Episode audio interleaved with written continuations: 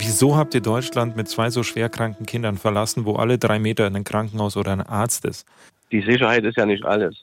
Und ich denke, wenn man als Eltern stehen bleiben muss und wenn man für seine Kinder kämpfen muss, dann muss das ja auch so sein, dass wir ja ein Leben führen können, was passt für uns. Und wenn ich jetzt ähm, überlege, was wir durchgekämpft haben in diesen ganzen Jahren, dann ist das für mich ein Segen, dass wir hier sein können. Und das spielt das keine Rolle, ob ein Krankenhaus 200 Kilometer weg ist. Es geht darum, dass das ganze Lebensgefühl in Ordnung ist.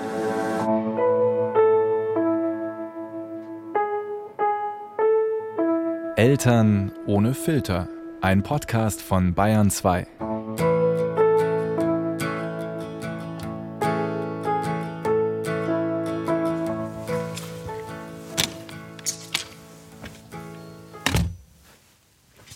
So, herzlich willkommen im Selbstfahrerstudio 1 des Bayerischen Rundfunks.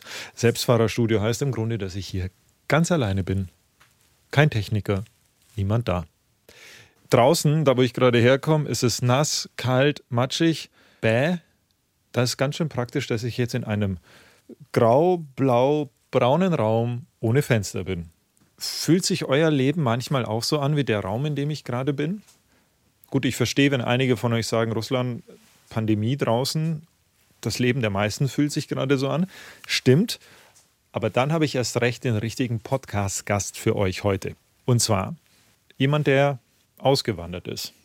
Wenn ihr jetzt glaubt, oh, der Russland hat was erzählt von, in München ist es nass, kalt und grau, und er redet mit jemandem, der ausgewandert ist, übrigens mit seiner Frau und seinen Kindern, dann muss die Person irgendwo auf einer Südseeinsel sitzen. Tut sie nicht. Andere Richtung. Komplett andere Richtung. Kalt. Sehr kalt.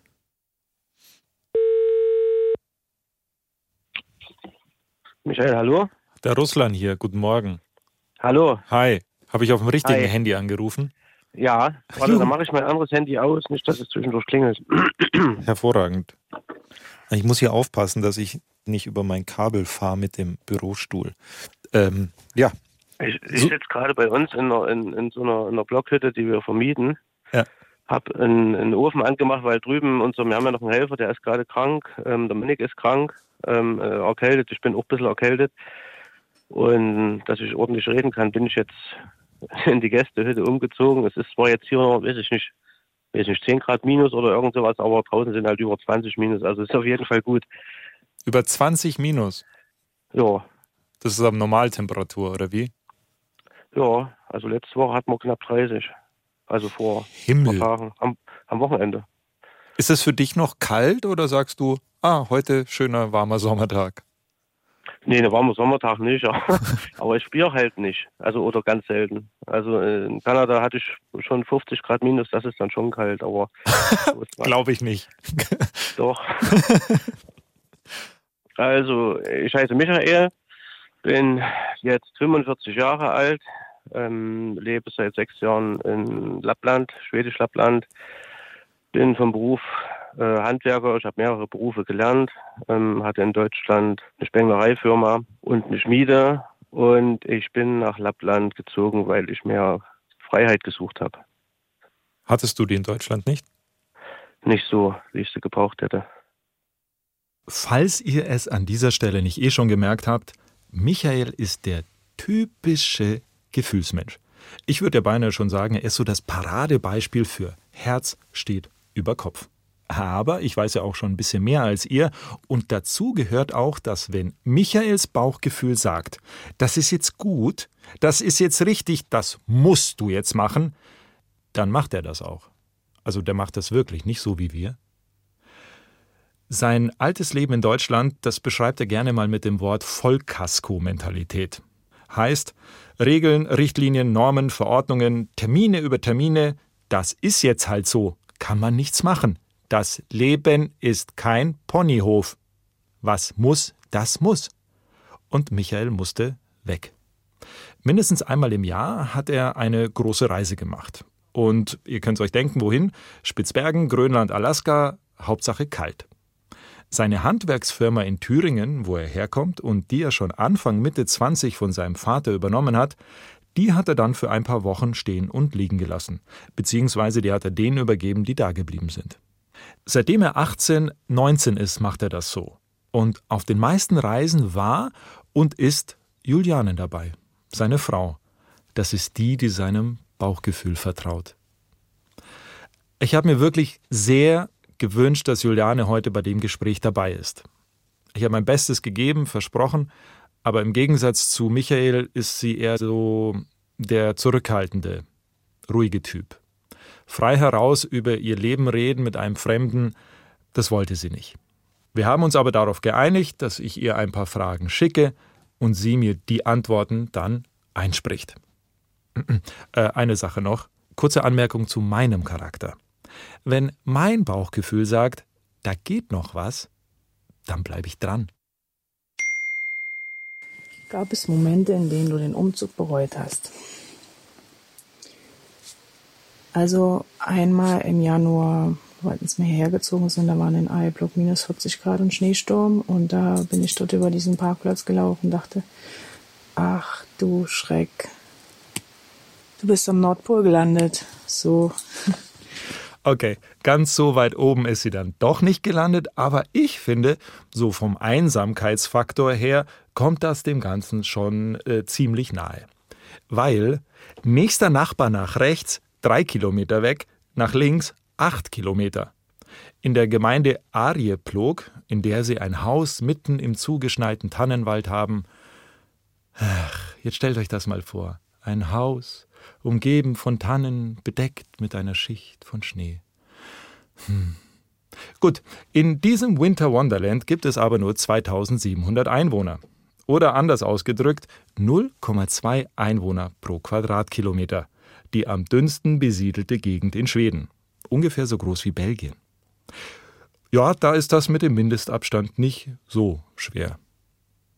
Gut, das war sie also, die Geschichte einer Familie, die ausgewandert ist dem eigenen Bauchgefühl gefolgt, genau dahin, wo sie immer hin wollte. Das ist aber nur eine Seite der Medaille. Auf der anderen Seite, die immer dazu gehört, da stehen die Hürden, die sie dafür überwinden mussten, und es stehen ihre unerfüllten Wünsche.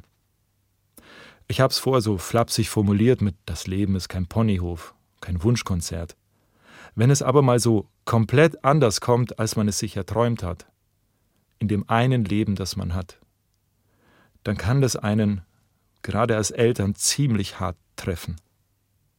Es gibt zwei Menschen, die ich euch noch nicht vorgestellt habe. Minik und Svea, Julianes und Michaels Kinder. Ab jetzt ist das hier keine normale Geschichte mehr über eine Familie, die ausgewandert ist. Mit Minik und Svea ist es viel mehr. Das hier ist eine Geschichte über Glück und Unglück über das Schicksal und über unsere Träume. In dieser Geschichte steckt eine große Frage an uns alle. Was bedeutet für dich Leben und wie weit bist du bereit dafür zu gehen? Ich kann verstehen, dass es Juliane nicht leicht fällt, mit einem Fremden über ihr Leben zu reden.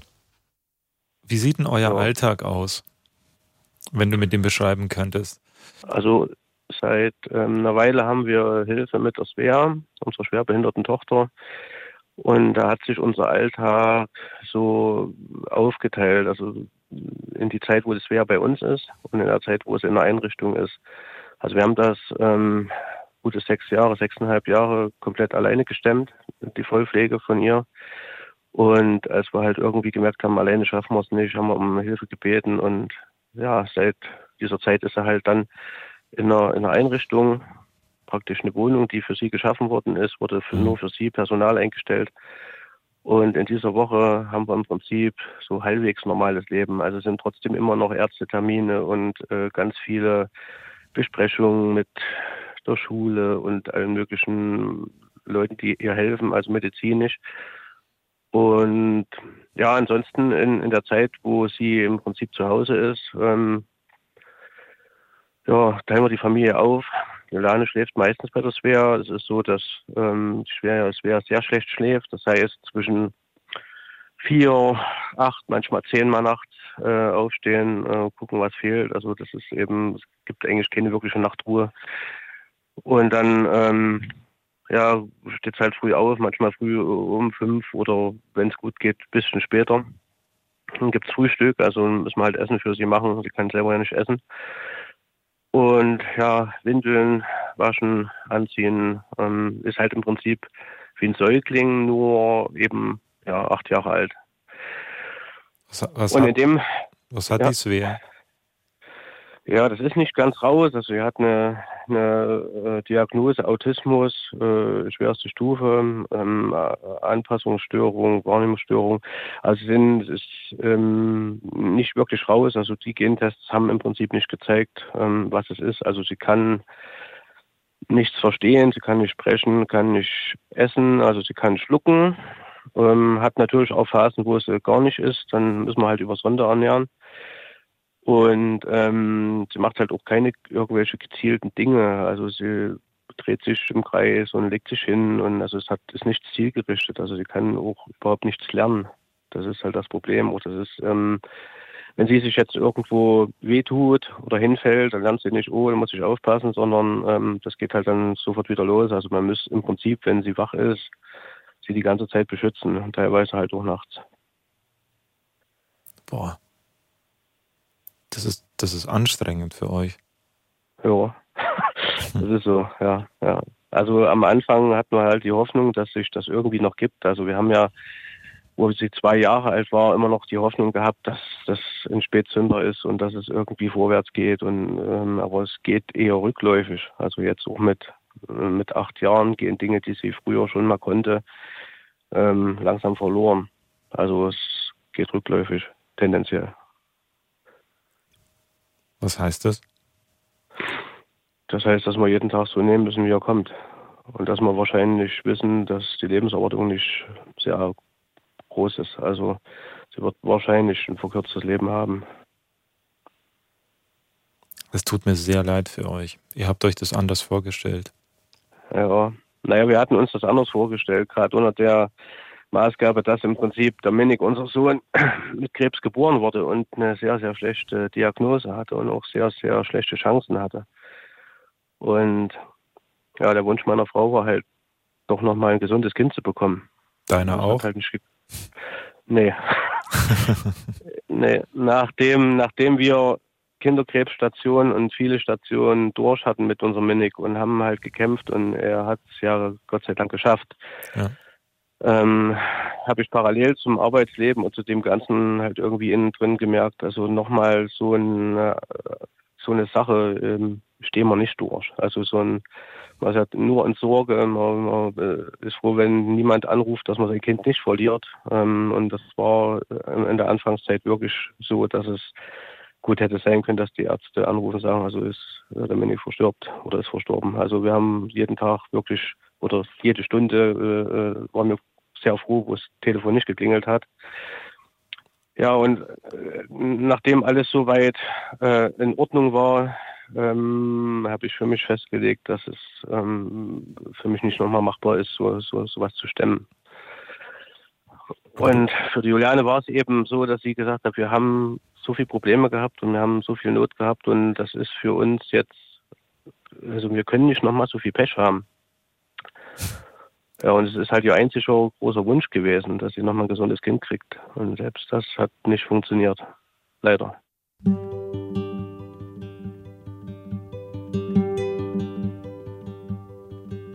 And I was hard to find.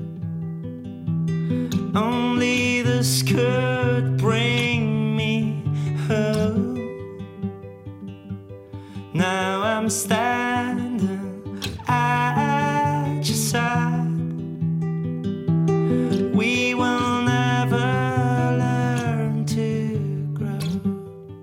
Ja, ich habe halt viele äh, Träume und äh, Vorstellungen, wie, wie ich gern leben will oder ja, halt, wo ich hinreisen will, was ich für Touren noch machen will. Also ich habe viele Dinge außerhalb der Familie, die mir wichtig sind und für die Jule war eben das äh, der Riesenwunsch, den sie halt noch hatte, ja, nochmal ein gesundes Kind. Und das war eben ja, oder das hat dann mich zum Nachdenken gebracht, wo ich sage, ich kann ja, ja den Wunsch nicht nehmen. Wir sind seit Ewigkeiten zusammen.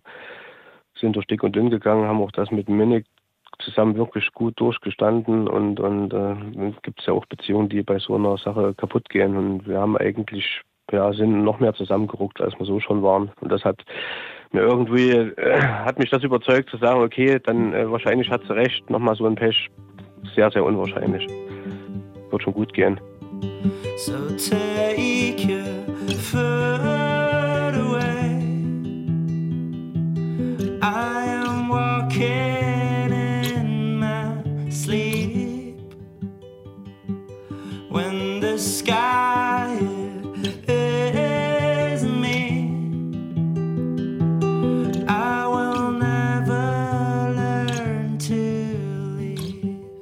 Minik ist mit einem Hühnerei großen Tumor auf die Welt gekommen, der seine Luftröhre abgedrückt hat. Es war in dem Moment, als Michael die Nabelschnur durchgeschnitten hat. Auf einmal war Minik weg. Ärzte und Hebammen haben sofort versucht, ihn wiederzubeleben. Am Ende musste er in die Uniklinik nach Leipzig geflogen werden. Wiedersehen ungewiss. Seine Überlebenschance lag bei 5 Prozent. Und die hat er genutzt. Als er sechs Monate alt war, hatte er aber schon zwei Chemotherapien hinter sich. Minik ist heute 15. Statistisch gilt er als geheilt. Aber der Kampf gegen den Krebs hat Spuren hinterlassen. Minik ist Epileptiker und sein Kurzzeitgedächtnis ist kaum vorhanden. Er kann sich Dinge ziemlich schlecht merken. In der Schule ist es für ihn dementsprechend schwer. Extrem schwer, wie Michael sagt. Bitte nimm das nicht als Vorwurf auf, aber wie, wieso habt ihr Deutschland mit zwei so schwerkranken Kindern verlassen, wo alle drei Meter ein Krankenhaus oder ein Arzt ist? Wieso habt ihr das ja, gemacht? Die, die Sicherheit ist ja nicht alles. Und ich denke, wenn man als Eltern stehen bleiben muss äh, und, und wenn man für seine Kinder kämpfen muss, dann äh, muss das ja auch so sein, dass wir ja, ein Leben führen können, was, was, was passt für uns. Und wenn ich jetzt ähm, überlege, was wir durchgekämpft haben in diesen ganzen Jahren, Dominik ist jetzt 15, ähm, dann ist das für mich ähm, ein Segen, dass wir hier sein können. Und das spielt das keine Rolle, ob ein Krankenhaus 200, äh, 200 Kilometer weg ist. Es geht darum, dass das ganze Lebensgefühl in Ordnung ist, dass der Stress für uns auch ähm, lange nicht so gegeben ist. Also auch für die Juliane, die, die sind hier so kulant, wenn mit den Kindern was ist, dann ist das ganz klar, dass sie da Kind krank macht. Und, und das Problem ist, sie hätte in Deutschland mit Sicherheit äh, keine Arbeit gekriegt bei den Fehlzeiten, die sie wirklich auch oft hat. Und das ist ja völlig in Ordnung. Und es ähm, gibt hier viele Dinge, die natürlich weiter entfernt sind äh, als in Deutschland, aber es gibt halt extrem viele Dinge, die das Leben sehr, sehr lebenswert machen. Und deswegen war die Entscheidung zu gehen definitiv richtig. Habt ihr wirklich nie gehadert? Also ich nicht. weißt du? Also ich habe ich hab halt irgendwie, ich bin ein Bauchmensch und ähm, ich habe viele Dinge auch gemacht, äh, immer wieder, die ja vielleicht nicht vernünftig waren, aber wenn bei mir das Bauchgefühl grünes Licht gibt, dann, dann mache ich das einfach. Also wir sind ja hier auch ausgewandert äh, ohne eigentlich Voraussetzungen. Also wir hatten einen Haufen Schulden, keine Sprache, keine Arbeit ähm, aber Perspektive. Und deswegen habe ich gesagt, geht los. Ihr seid der Wahnsinn. Ähm, ich habe einen Vorschlag, auch wenn der schief geht. Was hältst du davon, wenn wir jetzt zu Juliane rübergehen und es versuchen? Weil, ja, wenn es nicht klappt und sie nicht mitmachen will, haben wir da trotzdem irgendwo einen Raum, wo wir reden können? Ja. Ja, dann lege ich hier kurz auf und dann rufen wir dann nochmal zusammen. Okay. Hallo? Hallo. Hallo. Da bin ich. Warte mal, ich mach mal Lautsprecher kurz an. Ja, gerne. Ähm, der Micha hat mir jetzt schon ziemlich viel erzählt über, über äh, Minik und, und Svea und ähm, über die Krankheitsgeschichte und den Verlauf. Ich war so frech und habe ihn gebeten, ob wir rübergehen können. Und ähm, bitte entschuldige, aber an, an dem Punkt an dem ich ihn gefragt habe, warum ihr den Schritt hierher gemacht habt und ich gefragt habe, ob er Zweifel hatte oder, oder ob ihr Zweifel hattet, hat er gemeint, äh, ich nicht. Hattest du Zweifel? Also Dominik, der war ja, ich weiß nicht, was da Michael jetzt erzählt hat, alles, aber der, der war ja äh, schwer krank als Baby. Und wo wir halt umgezogen sind, da war er sozusagen aus dem Gröbsten raus und hatte nur noch jährliche Kontrolle. Und das haben die hier dann ja genauso gemacht. Also von Mhm. daher, die waren auch immer alle okay. Da hatten wir jetzt keine Bedenken oder so. Und die Svea, die, ja, die war halt in der Frühförderung und alles ähm, lief ja in Deutschland. Und äh, trotzdem hatten wir halt immer noch die Hoffnung, dass es sich halt zum Positiven entwickelt und noch nachzieht und auf die Beine kommt. Ähm, und deswegen haben wir halt versucht mit ganz viel Förderung und so, dann schaffst du das schon. Und ja, hier gibt es ja auch Kinder, die mehr Bedarf haben und, äh, und ich bin selber auch Physiotherapeut und kann mit ihr Mhm. trainieren. Ich habe ich hab das vorhin schon gehört, das hat der Micha gesagt, wie das Schulsystem, wie unglaublich gut es äh, den Minik zum Beispiel auffängt. Ja. Unglaublich. Ja, wirklich unglaublich. Also wir sind ein paar Mal aus den Elterngesprächen rausgegangen, hatten Tränen in den Augen, weil es sich halt so unterschieden hat von dem, wie wir es gewohnt waren. Ähm, und halt auch mit ganz viel Personal. Das ist halt einfach auch ein Fakt, ähm, der den Unterschied dann macht. Also es gibt mehr Schulpersonal, mehr Lehrerinnen und Lehrer als in Deutschland. So im Ja, also Verhältnis. seine, ja, seine Klasse hat äh, zum Beispiel meistens zwei Lehrer drin stehen. Also einer, der halt den Unterricht macht, einer, der mithilft, plus äh, Klassenassistenten, die Schüler, die Probleme haben in bestimmten Bereichen, dann helfen oder mit denen halt rausgehen, weil sie sich gut konzentrieren können oder alles Mögliche. Also das ist wirklich fantastisch. Ähm, klar haben wir jetzt auch schon gemerkt, dass sie hier und da sparen müssen. Das kostet ja auch einen Haufen Geld.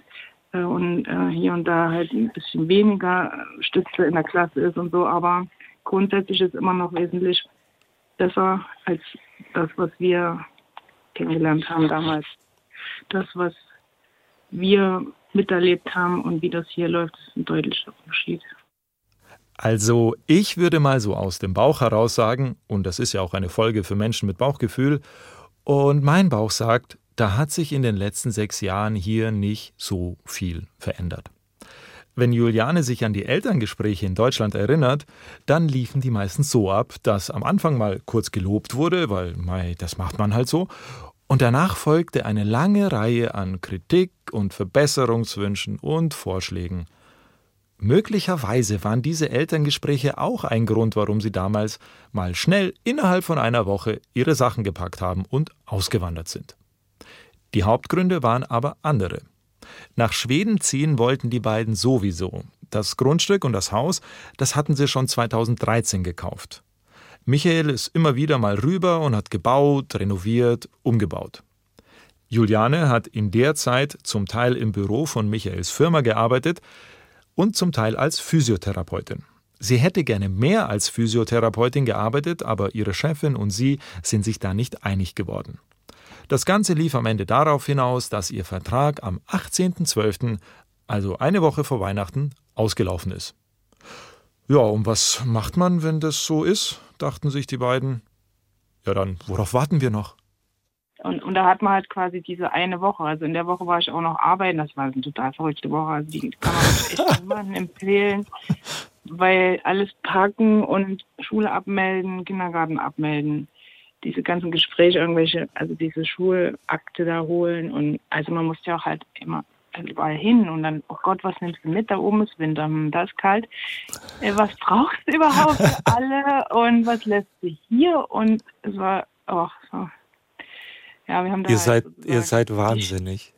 nicht geschlafen. Also das Ding, ich kann dazu sagen, es war definitiv nur eine Woche, weil ich, ähm, ich hatte einen riesen Zahlungsausfall mit einem großen Auftrag und ähm, musste, um das zu kompensieren, auf Montage. Und da bin ich nach Süddeutschland auf Montage und habe für einen Freund als Subunternehmen gearbeitet. Und in dem Moment ruft mich halt wirklich die Jule an, eine Woche vor Abreise an und sagt, also hier mit dem Job, das hat nicht funktioniert. Ich komme jetzt mit. Und geplant war ja eigentlich, dass wir zusammen hochfahren. Sie fliegt zurück und äh, Jule irgendwann, wenn es für sie okay ist, ja, im Frühling oder Sommer danach kommt. Und ich habe gesagt, ich gehe jetzt hoch, ich versuche das jetzt zu starten. Und dann werden wir sehen. So, und dann war das wirklich definitiv nur eine Woche. Also ich bin dann. Ich weiß, das war eine Woche. Das war, wir sind an dem, an dem, äh, an dem Wochenende bin ich dann nach Thüringen gefahren Ja. Und habe im Prinzip, haben wir eigentlich nicht geschlafen. Also wir haben wirklich alles gemanagt, was so ging. Ähm, Firma versucht runterzufahren. Haben meinen Eltern eröffnet, dass wir ab Freitag nicht mehr da sind. Das war natürlich für meine Eltern auch ein, ein Schlag ins Gesicht.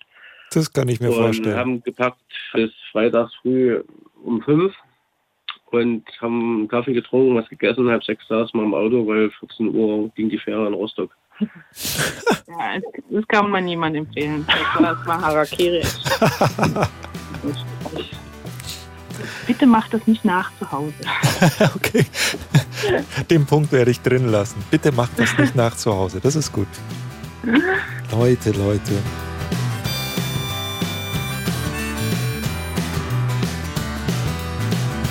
Dizzy in the afternoon. I ain't busy though I'm trying to.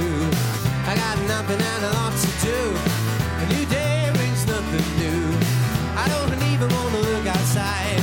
Although I know that the night is bright. I don't go there, though I might. It's just sweetie and feel alright. Ich muss schon sagen, den Großteil dieses Textes habe ich mit offenem Mund und schüttelndem Kopf geschrieben. Wer sich jetzt von euch vorstellt, wie ich mit offenem Mund meinen Kopf hin und her schüttel, gern geschehen. Das hat aber einen Grund. Ich komme einfach nicht aus dem Staunen raus über die beiden. Ich meine das ernst, ich bin ein viel zu sicherheitsbewusster Mensch, um so einen Schritt zu gehen. Geistig sitze ich öfter mal in einem blau-grau-braunen Zimmer ohne Fenster. Dabei mag ich Fenster. Und wenn wir jetzt schon bei schlechten Wortspielen sind, Juliane und Michael hatten ihre Lebensfenster immer offen. Egal welche Schicksalsschläge da reingekommen sind. Sie haben die Fenster einfach nicht zugemacht. Die ersten Monate in Schweden, da hat Juliane als Putzfrau gearbeitet. Dann als Tierarzt-Sprechstundenhilfe, OP-Assistentin beim Tierarzt, im Silbermuseum, Rezeption bei der Touristeninfo, kurz mal als Deutschlehrerin und irgendwann hat sie dann einen Bürojob mit Festanstellung bekommen. Und es geht weiter. Gleichzeitig hat sie sich um ihre Anerkennung als Physiotherapeutin bemüht. Und das hat gedauert, auch weil sie erstmal Schwedisch auf Gymnasialniveau beherrschen musste. Als sie ihre Anerkennungsurkunde dann hatte, nach über drei Jahren, hat sie diese erstmal ein Jahr lang in die Schublade gelegt. Sie war zu müde von all dem Bemühen und Kämpfen, um jetzt nochmal loszulegen. Aber wer von Grund auf seine inneren Fenster immer offen hat, der holt die Urkunde nach einem Jahr wieder raus, bewirbt sich auf die frei gewordene Stelle als Physiotherapeutin und darf dann, wie ich finde, grenzenlos stolz auf sich sein. Wir hatten echt finanziell äh, keinen Hinterhalt und, ein Freund von uns hat uns Geld geliehen, hat gesagt, hier, äh, ich habe dir jetzt was überwiesen, macht damit, was ihr wollt. Hauptsache, äh, es hilft euch und ihr geht endlich, damit ihr glücklich werdet. Und mit dem Geld, was er uns geliehen hat, ohne Druck, ohne alles, hat gesagt, zahl es mir zurück, wie du willst. Ähm, ohne Zinsen, ohne alles, einfach so, wie es geht. Ähm, haben wir hier am Anfang äh, so die ersten Sachen bezahlen können. Also es waren ja auch dann Sachen, Auto kaputt und irgendwas. Und ehe wir hier im Prinzip ähm, ja auch Fuß gefasst haben, auch arbeitsmäßig, das dauert ja alles ewig. Also ich habe halt viele Ideen gehabt, ähm, gerade mit meiner Schmiede da anzufangen und, und Sachen zu verschicken und Kurse anzubieten und äh, Handwerk anzubieten. Und wir hatten manchmal wirklich kaum noch Geld, ähm, dass wir sagen, also gut, äh, noch zwei, drei Wochen ähm, Rückreise kriegen wir noch finanziert und dann äh, ja, können wir es im Prinzip, äh, müssen wir dann zurück. Und das ähm, ist halt irgendwie, ja, uns trotzdem geglückt. Also irgendwie kamen dann doch wieder Aufträge und, und ähm, Leute haben uns was geliehen, dass wir irgendwie dann bleiben konnten. Und jetzt irgendwie nach mhm. sechs Jahren merkt man, dass wir, dass wir safe sind. Ich sitze übrigens nicht mehr im Selbstfahrerstudio 1. Ich habe Fortschritte gemacht. Ich sitze jetzt im Kinderzimmer, habe mir den Kindertisch meines Sohnes geschnappt, Laptop drauf, Homeoffice 2.0. Die Fenster, die sind zu, aber die Rollläden sind auf. Ich sehe den blauen Himmel mit seinen weißen Wolken. Und ich schüttel den Kopf. Die zwei sind einfach los. Kein fester Job, kein wirkliches Schwedisch, dafür ein eigenes Haus im Tannenwald und ganz viele Ideen und Visionen. Und eine bemerkenswerte Wagenladung voller Mut. Mir fällt gerade ein Satz ein, über den ich mit dem Autor Hasnain Kasim für eine frühere Podcast-Folge gesprochen habe. Er beschreibt die Sorglosigkeit, mit der seine Eltern teilweise durchs Leben gegangen sind, mit einem wunderschönen Satz. Ich bin überzeugt, es ist der Glaube an die Güte des Lebens. Und wer das hat und es sich auch nicht nehmen lässt, so hart das Leben auch zuschlägt, der heißt womöglich Michael und Juliane. Wetten, die beiden haben gar keine Fenster, sondern einfach nur kein Dach. Und so haben sie den Himmel direkt über sich. Von daher, also wenn man äh, gemeinsam in eine Richtung geht, und das ist halt auch bei uns oft so gewesen, dass wir irgendwie viele Dinge gemeinsam gemacht haben. Wir haben wirklich viel zusammen durchgekämpft. Wir haben viele Reisen und ja, wir haben halt irgendwie eine gute Basis. Und wenn eben hier mit der Svea das sehr, sehr schwer ist und wir hatten wirklich sehr, sehr schwierige Phasen, dann ist es klar, dass das natürlich auf die Beziehung geht und dass das wirklich auch ähm, manchmal haarscharf wird, dass man sagt, also wir können nicht mehr oder wir, wir gehen auseinander oder äh, wir ertragen es nicht mehr oder wie auch immer. Also das, äh, ich würde lügen, wenn ich sage, das ist alles so easy und äh, schüttelt mal aus dem Ärmel. Also das definitiv nicht. Aber du, das schaffen auch Leute, die in Deutschland bleiben. Also ja. Also irgendwie haben wir es irgendwie geschafft und ich denke, das ist unsere gute Basis, die wir trotz allem haben. Auch, wir haben ja auch Diskrepanzen oder unterschiedliche Ansichten und findest du nicht, gell? Ja. nee, aber das, äh, ähm, keine Ahnung, also wenn man rückblickend guckt, hätten wir wahrscheinlich manchmal mehr Gründe gehabt, auseinanderzugehen, als zusammen zu bleiben, aber wir sind jetzt wie lange zusammen? 25 Jahre? Ja, wir sind Dinosaurier.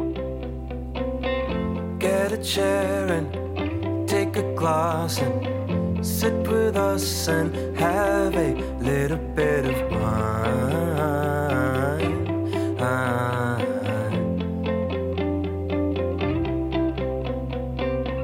How are you and how is she? And are you nervous or are you doing alright?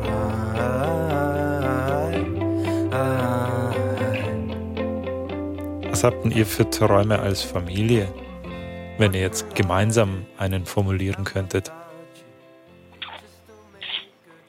Dass es uns allen gut geht, gesundheitlich. Also ich meine, der größte Traum, dass man sagt, das jetzt haue ich hier auf den Tisch und die beiden sind gesund. Das wird wohl leider nicht stattfinden. Äh, aber dass es sich vielleicht äh, so gut wie möglich stabilisiert mit das wäre, dass halt nicht immer diese Katastropheneinschläge sind und jetzt müssen wir wieder zum MRT-Kopf und Lumbalpunktion und was weiß ich, was sie da noch wieder rausfinden und so. Das ist halt immer so eine so ein Kampf und so ein Aushalten und so ein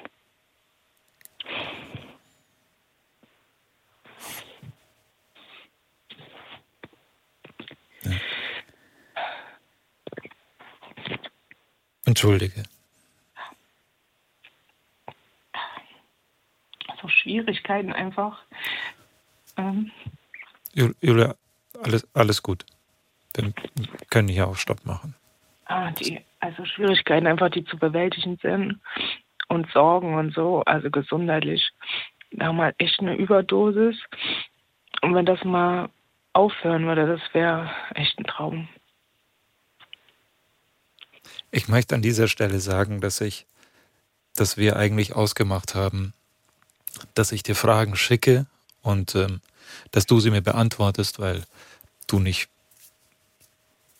du nicht so der Typ bist hier in einem, ähm, in einem Telefonat, in einem Interview. Und ähm, ja, ich habe versucht, dich zu überreden, weil ich deine Meinung dazu hören wollte. Und mhm. Dass, du es überhaupt zugelassen hast, dass wir jetzt schon spontan rüberkommen und dass du jetzt hier redest, ich habe größte Hochachtung davor. Ähm, ich, vielen Dank. Gefährlich. Hm. Ähm, Puh. Warte, ich brauche auch noch eine Minute. Ich hab's gleich. Eins, zwei, eins, zwei, drei, vier.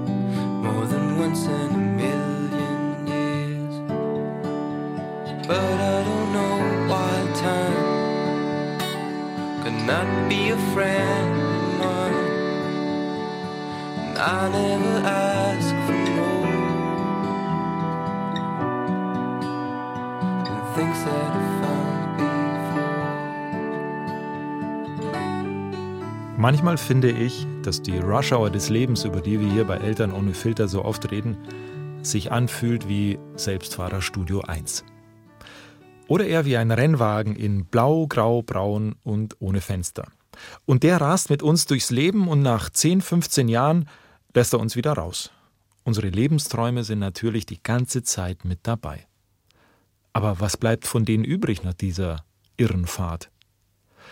Die Frage, was bedeutet für euch Leben und wie weit seid ihr bereit dafür zu gehen, die ist sehr groß. Und wenn ihr nach einem Podcast die Antwort darauf habt, bitte ruft mich an, sagt mir, wie ihr das gemacht habt. Aber vielleicht erinnert ihr euch ja noch an eure Lebensträume, die schnell mal verschüttet werden von unserem Elternalltag und unserer Vollkasko-Mentalität. Aber vielleicht geht ja noch was. Mehr als wir manchmal glauben. Wie Juliane und Michael ihre Ziele immer wieder weiterverfolgt haben, trotz der Erkrankungen ihrer Kinder. Es ist für mich erstaunlich. Es ist einfach nur erstaunlich. Wir haben einen wichtigen Grundsatz hier bei Eltern ohne Filter. Wir vergleichen unsere Elternleben nicht miteinander, wir bewerten sie nicht. Aber wir trauen uns den Finger in die Wunde zu legen, weil wir glauben, dass man so mehr sieht. Ich habe heute ein paar Mal den Finger in eine Wunde gelegt, die den Eltern Michael und Juliane noch sehr weh tut. Dass sie mir bei all dem vertraut haben, dass ich daraus schon was Gutes machen werde, das geht nicht einfach so an mir vorbei. Ich finde, es ist das Mindeste, dass der finale Blick auf das Leben heute den beiden gehört. Jemand, der sein Kind ausschimpft für irgendwas, wo wir sagen, es ist sinnlos, ihr könnt auf die Knie gehen, dass eure Kinder normal sind, dass eure Kinder sprechen können, dass eure Kinder laufen können, dass die einfach Kinder sind. Und, und ähm, ich glaube, eine gewisse Dankbarkeit würde da schon helfen, dass man einfach mal einen Schritt zurücktritt und guckt drauf und sagt, was haben wir denn eigentlich? Wir haben, was weiß ich, einen gesunden Sohn, eine gesunde Tochter. Auch wenn sie manchmal nerven, ist es trotzdem alles in Ordnung. Also dieses, dieses Zufriedensein über das, was man hat, das glaube ich, wäre nicht schlecht. Also eine, eine Dankbarkeit für gesunde Kinder, das, das ist was, was man vielleicht, wenn man es einfach so nimmt, als wäre das normal, äh, was, wo man vielleicht mal drüber nachdenken kann, dass es eben auch anders sein könnte und was das bedeuten würde. Also wenn es halt wirklich mal ein voll Quasseln und Fasseln, weiß nicht, äh, dann, dann ist das ja kein Problem. Das ist doch eigentlich schön. Wir wollen ja dann nicht irgendwie von oben runter gucken und sagen, unsere Probleme sind größer und irgendwie das überhaupt nicht. Also jeder spielt ja in seiner Liga und man kann das ja auch nicht erwarten und man kann das ja auch nicht vergleichen. Also und das ist ja auch das, was meinetwegen Leute, die bei uns Urlaub machen, ja auch sehen, dass wir irgendwie, die, die fahren oft anders nach Hause, wie sie gekommen sind, indem sie im Prinzip sehen, dass wir uns den Sachen stellen müssen, dass wir natürlich auch Federn gelassen haben und auch einen Haufen Schäden wahrscheinlich haben, aber dass wir trotzdem ja, an, an dem festhalten, was wir haben und versuchen, das Beste daraus zu machen, auch wenn das teilweise ganz schön schwer ist. Und das ist halt das, was man sagt, das ist, ist ja trotzdem was Positives. Ähm, dass man sieht, dass es auch, wenn es schwierig ist, dass man es halt trotzdem irgendwie schaffen kann. Was haltet ihr davon, dass wir zum Schluss des Podcasts ein, ein fröhliches Lied spielen, statt ein Gerne. trauriges? Ma schließen wir den Podcast mit einem fröhlichen Lied ab. Okay. Gut.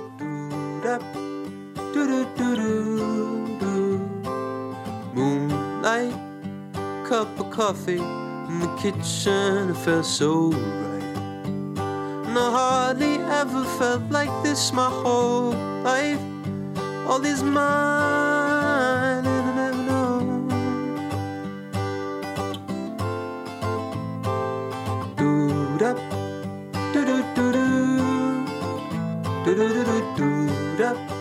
Vielen, vielen, vielen lieben Dank für eure Zeit. Gerne. Echt. Juliane, danke dir vielmals, dass du, dass du doch mit uns gesprochen hast. Ja. Ich lebe ja noch. I stop and wonder how this happened after all. And It's been coming. Eltern ohne Filter ist ein Podcast von Bayern 2.